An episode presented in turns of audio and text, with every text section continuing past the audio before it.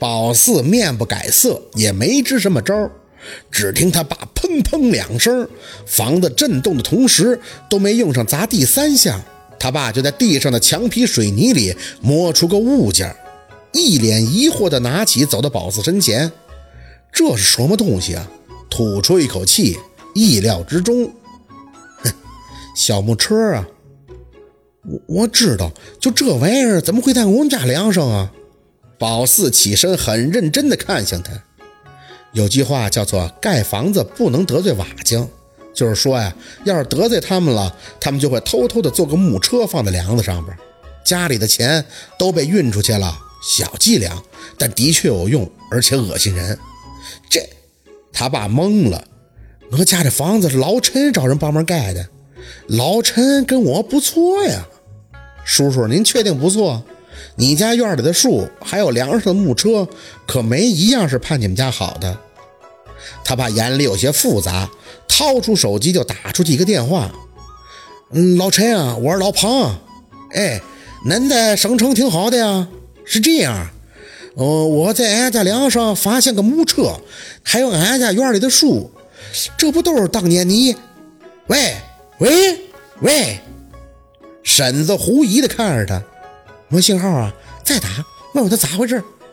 叔叔点头，又按了一遍，嘴里嘟囔着：“关机了。”屋子里顿时就安静了。宝四悠悠的出口：“正常，心虚了呗。”哎呀，这个老瘪犊子呀！婶子瞬间就炸了。当年我就知道他的记仇，咱们两家争地争啥样啊？恁非说请喝一顿酒就好了，乃是兄弟，兄弟就这样。哎，我说咱家一盖完房子就搬走了呢，他就是心虚呀。他庞叔还有点想为他辩解的意思。哎，别这么说，他闺女结婚，咱去年不还去赶礼了吗？我就找他问问，问个屁！恁知道他家住哪儿啊？咱是去了，咱去的是酒店。他啥前让咱去过他家？毁了，就是被泡了，泡了能十多年呀！要不是宝四过来，咱还蒙在鼓里呀。我说怎么就这么背呢？咱们都是老实人，咋就老有事儿呢？人先生都说，咱家人都挺和财的，感情就这房子闹的，那个老逼灯的，我真是招他不得好死我。婶子真是气到了。不管不顾的就在屋里骂上了。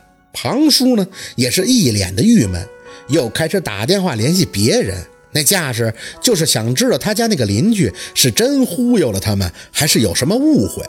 结果一圈电话下来，谁都不知道那个老陈的具体住址。倒是有两个明白的，一听说他在梁上弄出个木车，也跟着愤慨：啥玩意儿？盖房子都得看看，不能整那个。你家当年没看呀？那玩意儿要是整梁上了，还挣个屁钱，请等着败家吧。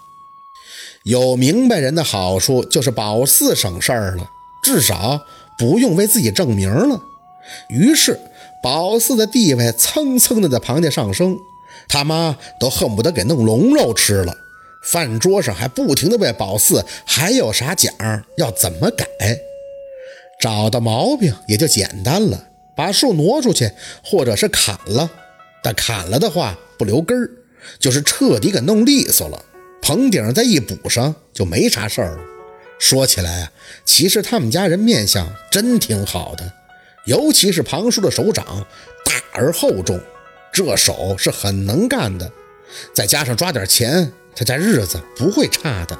应该讲，要是福气比较薄，或者是一般人家遇到这局，家早就破了。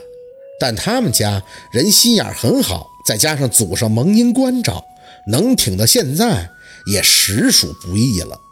宝四心情很好，最起码自己也算是看了些风水，过了点小先生的瘾。走的时候，庞庞一家差点要十八里相送。他妈更是不停地喊着让宝四常去，说庞庞傻，认识宝四那是积了八辈子德了。话真的严重了，这也就是赶巧宝四懂，还不是高难度的，不然他也帮不上什么的。送到汽车站时，庞庞还在跟宝四道谢：“宝四，我现在都老崇拜你了，你师傅在哪儿？赶明你带我去见见吧。我师傅是隐士。”他不出山的。庞庞点头，忽然想到了什么，嗯，宝四，那你会算命，能不能算出高考题？这样不是？打住啊！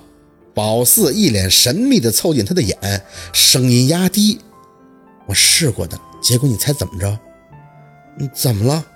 宝四指指自己的鼻子，呼呼的流血，差点没止住。有些事儿啊，不能走捷径，会遭天谴的。我姥姥曾经说过。做先生会有很多的诱惑，要是把持不住，那反噬也是不敢想象的。反噬，庞庞嘴里念叨着：“就是流鼻血吗？”宝四无奈地笑着：“哼，那只是一种，有很多想象不到的，比如说殃及后人，生孩子没屁眼儿，或者是晚年瞎了、残了、聋了，有现世报还有隔世报那么一说，反正都要还的。”庞庞哆嗦了一下，你都跟我说害怕了，那我不让你算了，我还是自己看书死学吧。车子要开了，宝四拍拍他肩膀，示意他下车。你就把三角函数离心率当成你想追的男神，用力的拿下就行了。庞庞撇嘴，拉倒吧，要是我未来老公那么难伺候，我宁愿守寡。